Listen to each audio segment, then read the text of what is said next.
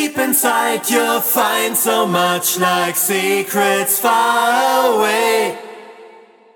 Deep inside it's all so bright, a blinding light for me.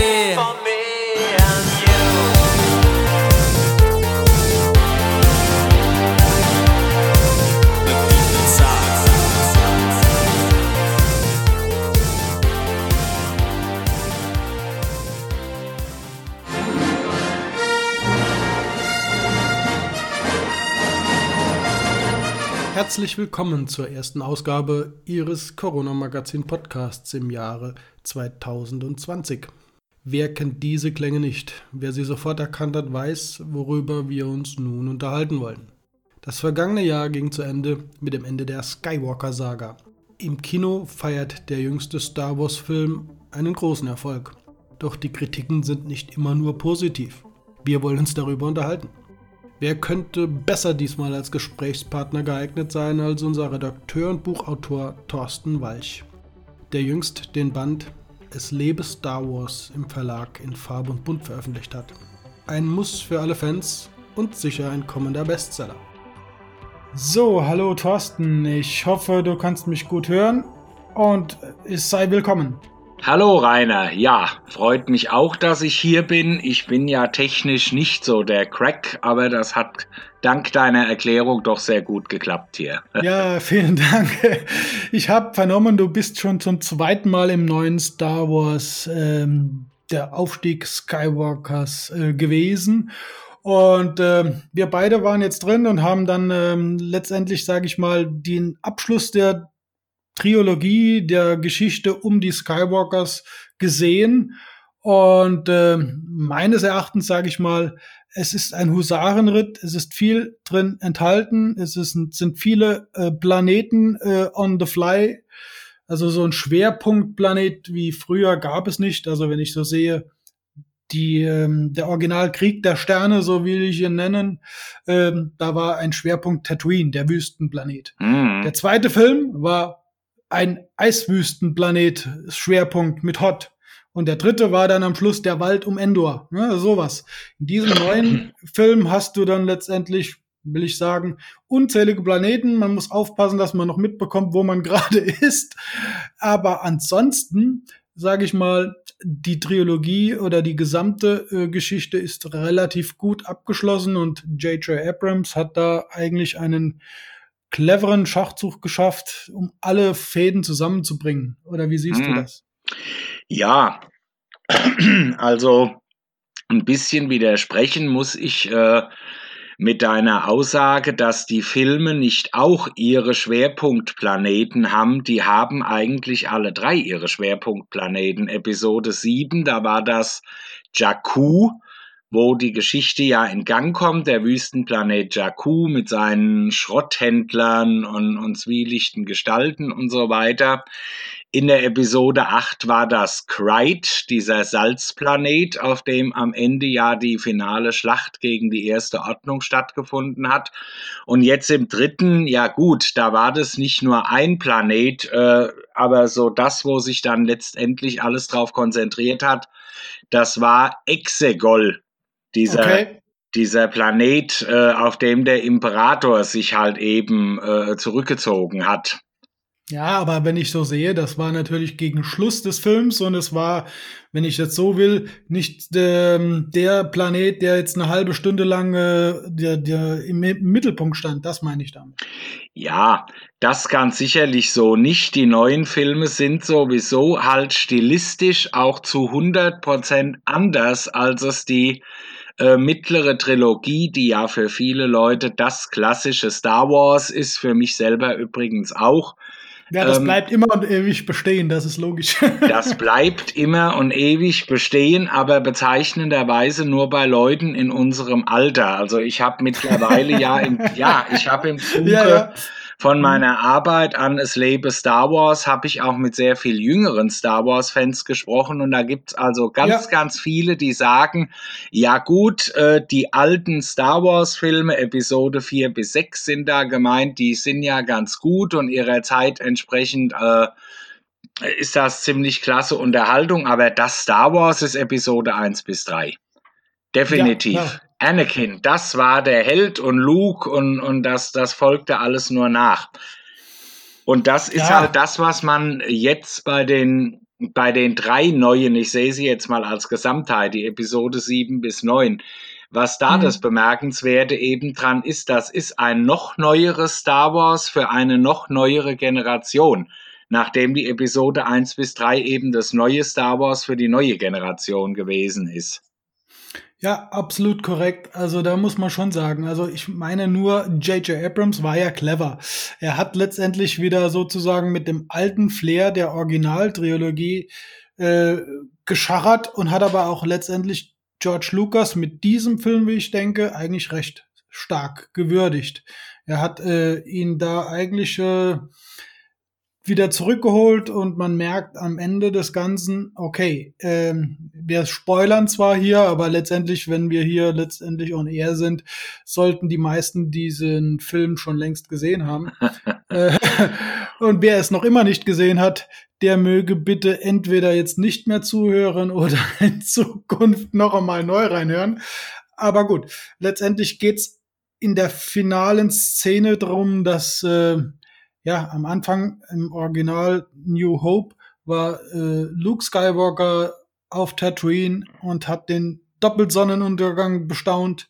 Und dieses Mal ist es die junge neue Hauptdarstellerin und erlebt das Gleiche und nimmt auch den Namen Skywalker an. Etwas, was ja natürlich nicht unbedingt vorher zu erwarten war. Oder wie siehst du das?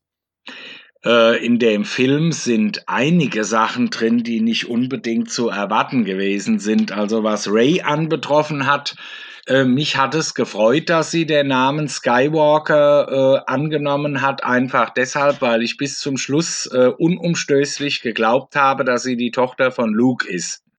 Ja, das ging mir ähnlich. Das, ich habe das unumstößlich geglaubt und für mich ja. ist es ein Stück weit, das ist auch ein Kritikpunkt, ein Stück weit ähm, merkt man an der Episode 9 ziemlich deutlich, dass der Film äh, ja. offensichtlich keinem Konzept gefolgt ist. So die alten Star Wars Filme, die Episode 1 bis 3, 4 bis 6, die hatten alle äh, ein festes ja. Konzept und das scheinen hier die neuen mhm. nicht gehabt zu haben, weil das mit dem Palpatin, wenn wir mal alles ausklammern, ähm, ja. aber so wirklich dahin passt es ja nicht.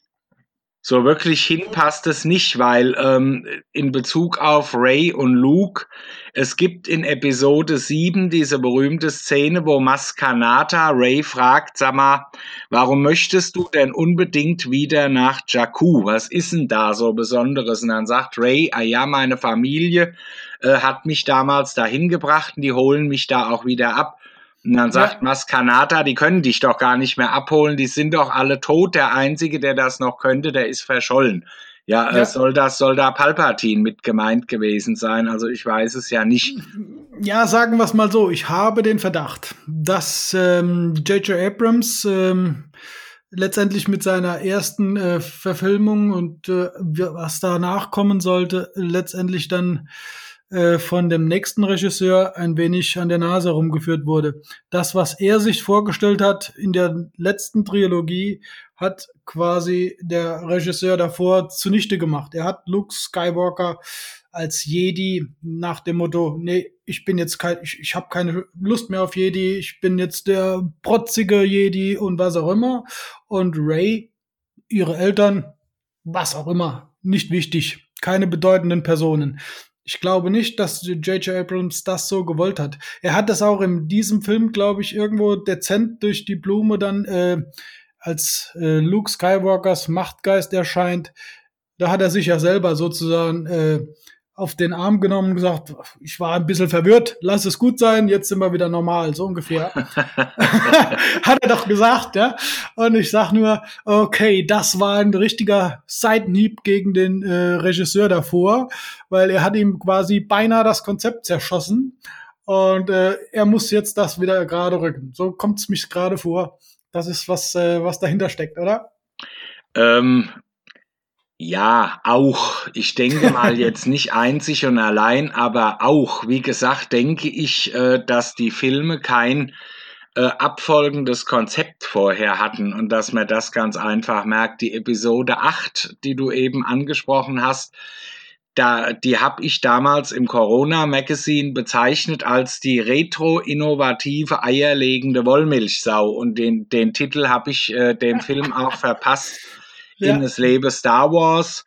Der Ryan Johnson hat halt in diesem Film einfach versucht, es jedem recht zu machen, äh, den Leuten, die, die lauthals gebrüllt haben, die neuen Filme sind äh, zu eigenständig, die müssten mehr sein wie die alten und andere haben gebrüllt, oh, die sind so sehr wie die alten, die sollten eigenständiger sein. Das genau. genaue Gegenteil und Ryan Johnson hat versucht, es beiden Fraktionen recht zu machen und das kann nichts werden.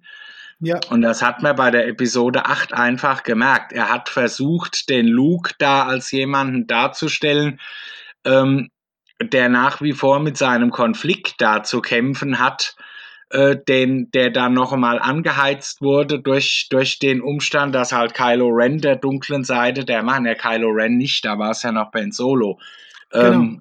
Der halt der dunklen Seite der Macht eben zugetan gewesen ist und Luke wollte ihn deswegen dann gleich umbringen. Also das war schon, ja. Naja, schwierig, sagen wir es mal so. Allerdings, ja.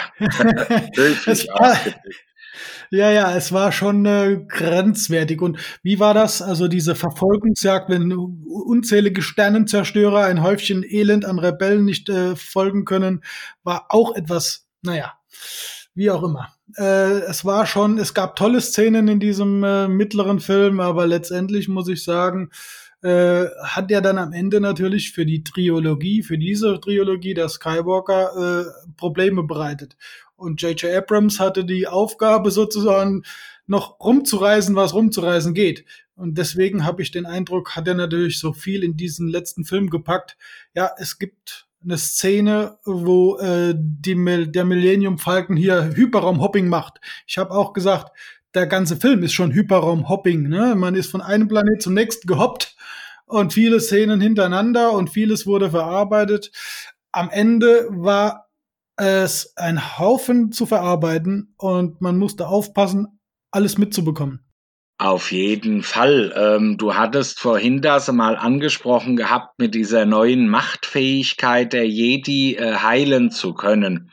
Ja. Ähm, da hätte einfach eine vernünftige breit angelegte Erklärung zum Beispiel äh, für in den Film reingehört. Man kann, wenn man Star Wars Fan und Kenner ist, äh, kann ja. man sagen, ja gut, dieses Heilen können, das ist eine Fähigkeit der Sith, weil ja. in Episode war das Episode 2 oder 3, wo, wo Palpatine gegenüber Anakin Darth Plagueis den Weisen erwähnt, ja. ähm, der Tote zum Leben wieder erwecken konnte. Ähm, und das ist halt eben dann eine Fähigkeit der Sith, aber ähm, der, der, ich sage mal, 0815 Zuschauer, der wird sich daran nur auch nicht mehr erinnern. Und das war für die Leute natürlich eine verwirrende Sache.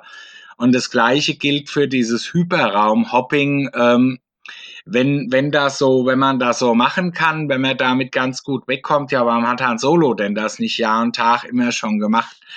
Stimmt. Der Kerl ist in ein Asteroidenfeld reingeflogen, ja, was, was äh, physikalisch eine Sache ist, äh, da hält man die Luft, die Luft an, wenn man sich ein kleines bisschen mit sowas beschäftigt. Ja, ähm, er hätte auch Hyperraumhopping machen können, dann wäre er dem, den imperialen T-Fightern auch entkommen. Und das sind halt, das ist so einer der Punkte, wo ich halt den neuen Film, äh, wo ich das kritisch sehe. Eine andere Szene, wo ich, wo ich auch gedacht habe, also Leute, findet er nicht, ihr tragt ein kleines bisschen dick auf, das ist wie Ray, äh, durch ja. die Macht da dieses imperiale Transportschiff da vom, vom Himmel holt oder beinahe ja. vom Himmel holt, das festhalten kann, dass das eben jetzt nicht mehr wegfliegen kann. Da habe ich mir ja. gedacht, der Herrschaften, äh, Luke konnte äh, noch nicht mal den, den X-Flügler aus dem Sumpf von Dagobah holen, das muss Yoda Correct. machen und sie kann ein Raumschiff festhalten. Ja, jetzt muss ich dann doch mal einhaken, weil, wenn man so will, und das ist jetzt, sage ich mal, die ähm, Cleverness, die jetzt sich, äh, die ich eigentlich J.J. Abrams zu gut halten will. Und darum war dann auch es nötig, dass Palpatine sozusagen zurückkehrt. Ähm, sie ist ja eigentlich die Enkelin von Palpatine und keine Skywalker. Das heißt, sie könnte sozusagen aus dieser Familie die Machtfunktion sozusagen ab, äh, wie soll ich sagen, erlernt oder besser gesagt vererbt haben und die ist stärker als alles. Ne? Deswegen ist sie vielleicht von vornherein schon so gut darin, wie andere es erst später erlernt haben. Das ist sozusagen mein Hintergedanke.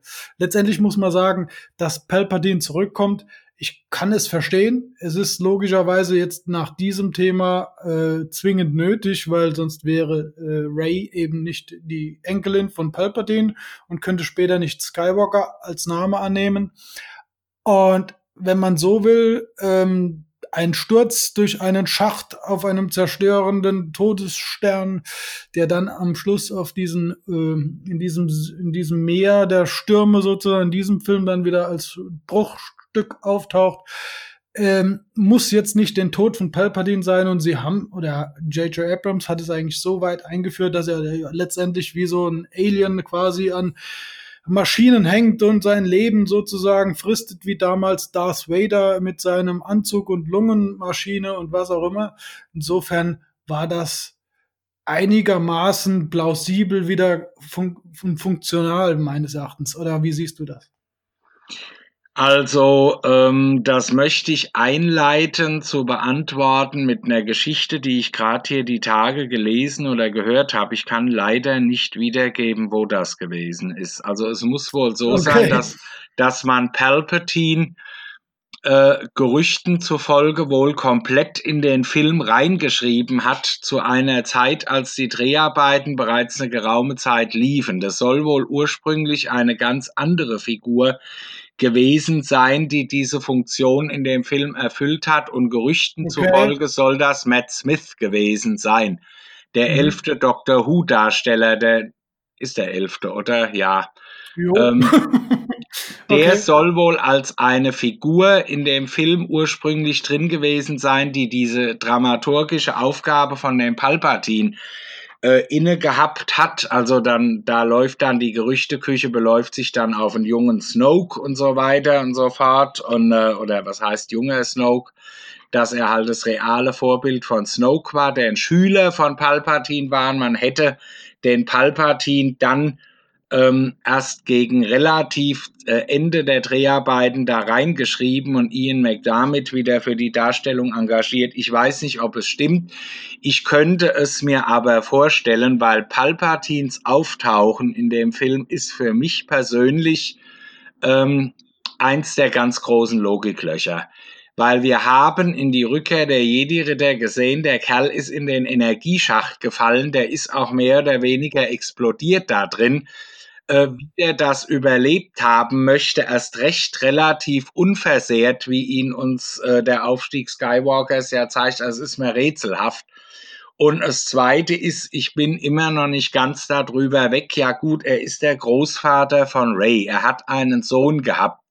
Wo hat er denn denn hergehabt? War Palpatine verheiratet? Hatte Palpatine eine Frau oder hat er den Sohn mit der Macht erzeugt, so ähnlich wie Anakin Skywalker ja zu, zustande gekommen ist, auch ähm, das ist für mich, ist Palpatine und alles, was mit ihm zusammenhängt in der Aufstieg Skywalkers, in der Tat das ganz große Logikloch von dem Film, den ich ansonsten wahnsinnig gut finde. Also ich schließe mich da in keiner Weise. Es gibt ja äh, ich meine damit jetzt nicht Leute, die dem Film eine schlechte Kritik gegeben haben, sondern es gibt ja regelrechte Basher, die halt eben dann wieder anfangen, da äh, sich an Sachen da hochzuziehen, ja, wie das damals bei Episode 8 schon war, hier Schwarze und Latinos als Hauptdarsteller. Ja, ja, klar, so, logisch. So einen schäppigen Mist da, ja, äh, ganz schlimme ja. Geschichte.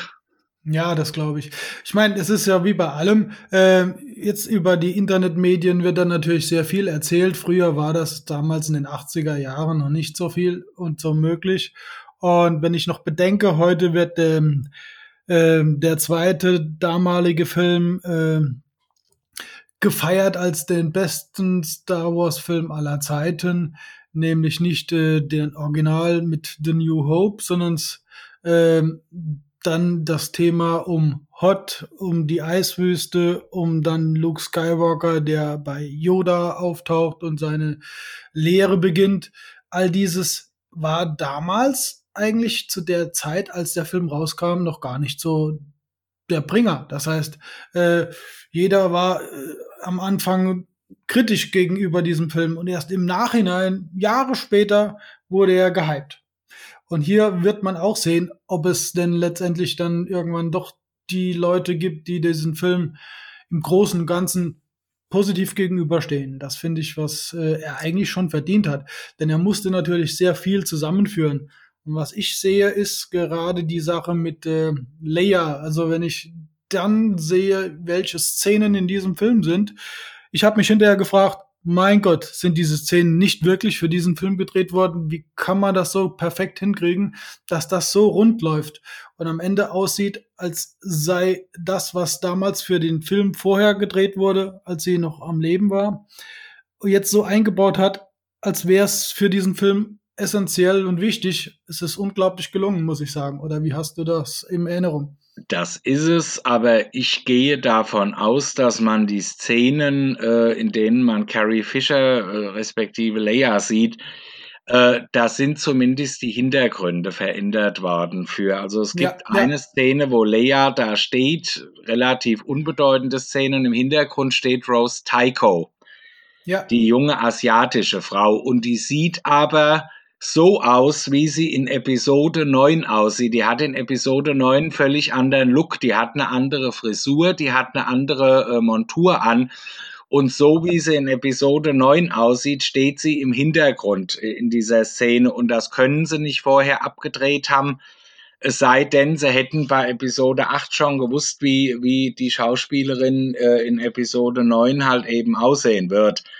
Der, von ja, daher ja, denke ich, die haben die Szenen natürlich verwendet. Die haben auch sehr viel um die Szenen herum, die sie hatten, äh, geschrieben.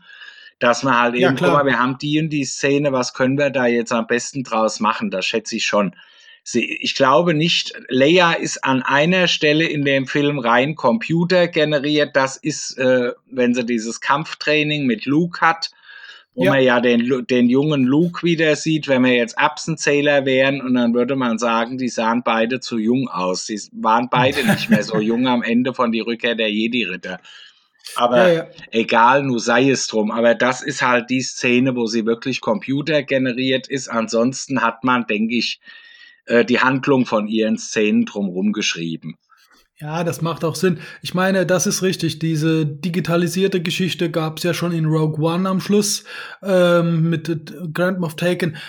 Aber Stichwort Grand Moff Taken. Der Film hatte so viele Reminiszenzen und Easter Eggs, das ist ja unglaublich. Da gab es Szenen beispielsweise, als Kylo Ren äh, entlangläuft und äh, ich weiß nicht mehr, wen es war und wen es getroffen hat, an die Decke ballert. Das ist so die Geschichte, als damals äh, Grand Moff Taken äh, im äh, Todessterntrakt ähm, die Sitzung hatte und Darth Vader eintrifft und einer der Offiziere ihn sozusagen äh, belächelt und sagt, ja, du mit deiner Macht, ne? Und er ihm sozusagen die Kehle zuschnürt. Das ist eine Szene, wo ich merke, okay, äh, der Regisseur äh, macht äh, letztendlich Rückblicke und feiert sozusagen die alte klassische Trilogie und baut solche Dinge ein, die äh, wiederkommen. Das gleiche gilt äh, mit der Geschichte von Chewbacca, der im, äh, ich sage es fast schon im Trakt des Gefängnisses, ob es Todessterne oder eines Sternenzerstörers ist, ist ja fast schon egal. Aber das werden dann sozusagen die Kameras mit Laserpistolen ausgeballert. Auch das gleiche gab es damals, als sie Leia aus dem Gefängnistrakt auf dem Todesstern befreit haben. Solche Gimmicks sind natürlich herrlich, oder? Ja, ja, das, äh, der, der Film ist voller äh, äh solcher kleiner Reminiszenzen an die, an die gesamte vorherige Saga. Das macht ihn auch ganz stark aus das macht ihn ganz stark aus. Also was mir aufgefallen ist, äh, es wird vielfach in Kritiken äh, wird angesprochen, dass der Film sehr gehetzt wirken würde. Das stimmt, das ist wahr. Das tut er, aber gleichzeitig verbreitet der Film durch diese Reminiszenzen, die du gerade angesprochen hast, auch sehr viel Wärme. Ja, das mit ist dem, ja auch. Mit dem Chewbacca, äh, als ich den Film das erste Mal gesehen habe, da habe ich gesagt, er ist nicht tot. Dafür war ja, die Szene viel zu schnell und zu zack, bumm. Ja, das hätte man nicht gemacht.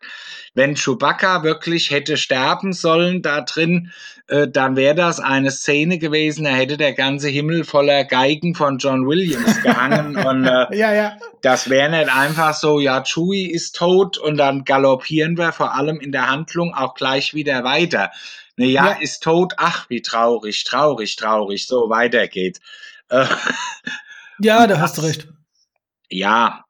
Ja, das ist aber ein Ding, wo ich gesagt habe, dieses Ding hätte man rausschneiden können. Also das hätte man, darauf hätte man verzichten können, diese, ach, so wie, wie soll ich sagen, so, so, so stirbt ein Held wie Chewbacca nicht. Ne? Also dann hätte man darauf auch wirklich verzichten können. Der Film hat Länge genug, gut, der hat Tempo genug, das heißt, die zwei, zwei Stunden, 20 Minuten waren im Nu rum. Also das ist, was man dem Film zugutehalten kann.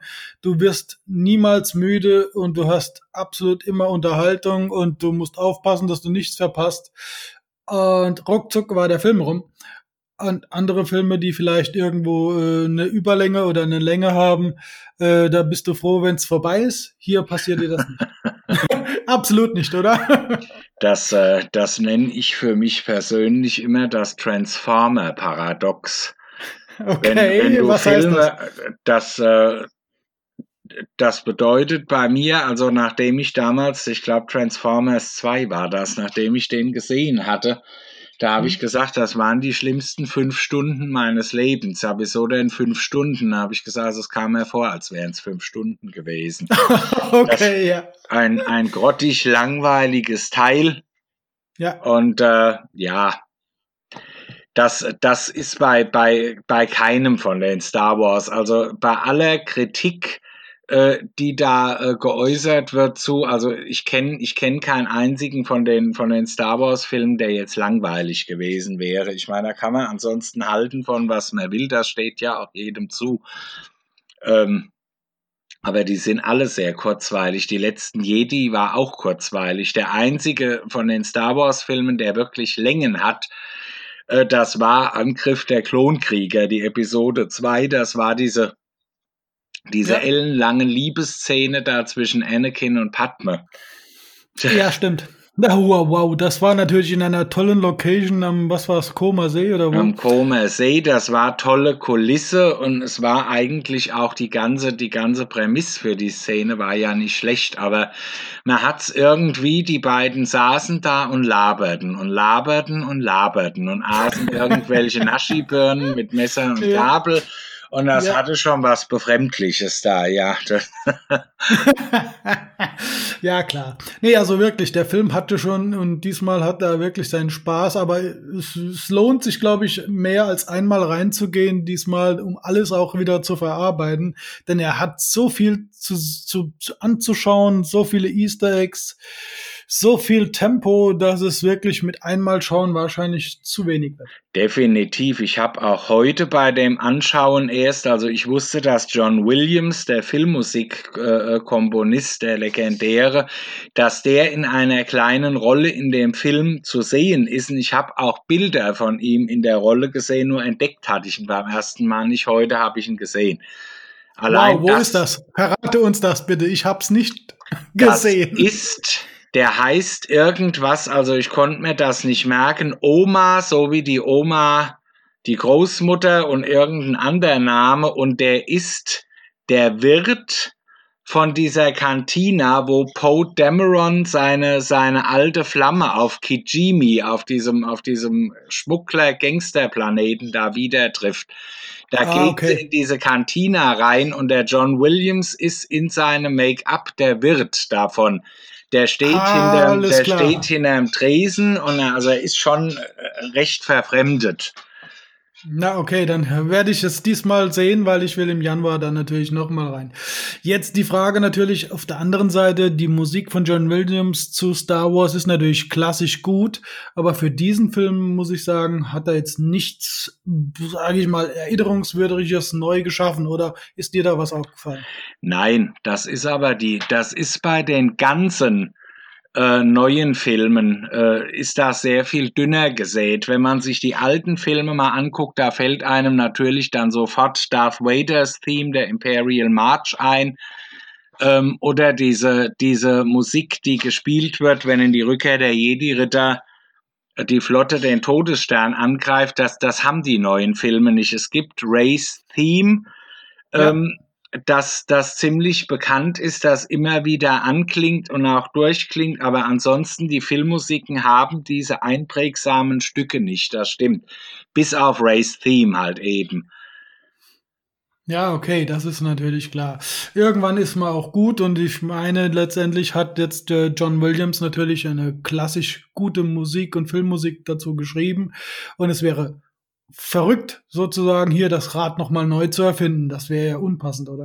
Auf jeden Fall, auf jeden Fall. Das ist halt eben die Musik, bezieht sich jetzt nur auf die Musik, was ich sage zu den neuen Star Wars-Filmen, die ist sehr gut, die ist aber ein Stück weit auch nur ein Nachklapp zu dem, ähm, was er halt für die vorherigen Star Wars-Filme gemacht hat. Man darf auch nicht vergessen, wie alt John Williams ist. Der ist, ich glaube, er geht auf die 90 zu.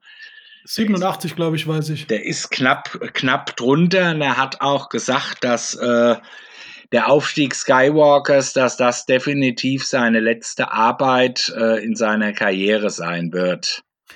Ja, klar. Ich meine, jetzt äh, der Aufstieg Skywalkers ist sozusagen ja eigentlich jetzt der Abschluss dieser ganzen Skywalker-Saga. Was die Skywalker-Saga eigentlich jetzt als Tenor hat, das ist mir noch wichtig vielleicht zu erwähnen, weil es heißt ja nicht umsonst im Nachgang in New Hope, der Originalkrieg der Sterne-Film hatte den Titel, den Untertitel quasi im Nachgang bekommen und Hoffnung ist quasi das, was ähm, die Skywalkers sozusagen großschreiben. Auch hier wieder. Ne? Es geht um die Hoffnung, die Rebellen zu formieren und quasi gegen die New Order oder äh, die imperialen Sturmtruppen zu kämpfen. Das ist, was immer wieder das äh, quasi Quintessenzthema ist und damit würdigt J.J. Abrams natürlich Lucas, George Lucas Idee. Ist das so? Ähm, auf jeden Fall. Auf jeden Fall. Das äh, natürlich äh, die erste Ordnung, wenn man, wenn man, äh, wenn Episode 7 anfängt und man, man kennt die mittlere Trilogie, man fragt sich da natürlich, ja, das Imperium war doch tot, das Imperium war doch vernichtet. Wieso ja. ist da plötzlich wieder so eine neue Militärmacht da? Ja, wo kommt das auf einmal her? Und das mag eine gewisse Unlogik beinhalten, aber das war natürlich eine Hommage an George Lucas, weil ein, ein mächtiges Imperium, das irgendeine eine gerechte Republik äh, bedroht, gibt's ja in allen Trilogien von Star Wars. Das gab es ja auch bei, bei Episode 1 bis 3 dann. Das ist definitiv eine Hommage an George Lucas, ja.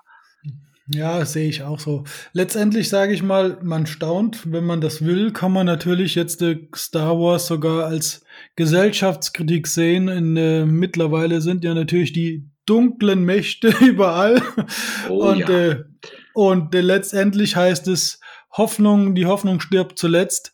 Das ist sozusagen eine kleine Botschaft von Star Wars in die Fanszene und darüber hinaus. Sehe ich zumindestens darin. Auf jeden Fall. Also es äh, sogar der ähm, der düsterste aller Star Wars Filme, das war ja die Episode 3, äh, die Rache der Sith. Sogar der, äh, gut, der hat kein Happy End jetzt, der Film, aber sogar da ist ja am Ende die Hoffnung, wie du so schön gesagt hast, durch den, durch den Widerstand, durch die Allianz der Rebellen da. Und das ist ein ganz wichtiger Punkt da drin, ja. Star Wars ja. hat die Message, dass man eben nicht aufgeben darf, nicht aufgeben soll, auch dann nicht, äh, wenn die Dinge noch so düster aussehen, noch so finster sind. Und ich glaube und ich hoffe darauf, dass es genug Leute gibt, die sich diese Message halt eben annehmen in der Wirklichkeit, gerade im Augenblick. Ich denke, da brauchen wir gar nicht näher drauf einzugehen, das, das wissen wir alle ganz gut was wir für, für äh, Auswirkungen der dunklen Seite der Macht in unserem wirklichen Leben haben. Das ist wohl wahr. Darum äh, sei jetzt an dieser Stelle ganz dezent erwähnt, dass du jetzt aktuell ein nagelneues Buch veröffentlicht hast, quasi die Bibel von Star Wars. Sag uns dazu einen Satz, wo du und wo wir dieses äh, Teil bekommen können und was darin alles enthalten ist. Also die Bibel des Star Wars, das halte ich jetzt für etwas hochgegriffen. Es ehrt mich, wenn du das so siehst. Ich danke dir. Aber es ist viel mehr. Also ich selber bezeichne es als meine, als meine Liebeserklärung an die Star Wars Saga. Ich bin als Star Wars Fan seit 1978 äh, als Episode 4 damals noch schlicht Krieg der Sterne in die Kinos gekommen ist und äh, es da teilen wir uns die Geschichte, ja. Es geht in dem Buch halt eben um die Entstehungsgeschichte von, äh, von Star Wars auf der einen Handlungsebene und auf der anderen geht's um einen Jungen namens Bobby, der der größte Star Wars-Fan überhaupt wird. Okay. Und erhalten kann man das Buch ähm, bei den üblichen Internethändlern, wie es ja, es gibt ja nicht nur den mit dem großen A, es gibt ja auch noch andere. Und man kann es aber auch in jeder Buchhandlung bestellen. Es lebe Star Wars von Autor Thorsten Walch, erschienen im Verlag in Farbe und Bunt, der jetzt äh, unter der Leitung von Björn Sülter völlig ist. Der Björn Sülter hat den Verlag kürzlich komplett übernommen. Jawohl, und in diesem Sinne sage ich mal herzlichen Dank für deine Worte zu unserem neuesten Star Wars Film und wir hören und sehen uns sicherlich bald wieder auf alle Fälle auch im Corona-Magazin, das unter www.corona-magazin.de regelmäßig zu sehen und zu lesen ist. Ein kostenloses Magazin, wo es nicht nur um Star Wars, sondern um Star Trek und alles Fantastische darüber hinaus zu lesen und zu sehen gibt. Vielen Dank, Thorsten, für diese Unterhaltung. Es hat mich sehr gefreut und auf ein Wiedersehen. Auf ein hoffentliches Wiedersehen und vielen Dank für die Einladung. Weiterhin viel Erfolg mit deinem Podcast. Danke dir. Bis dann. Ciao.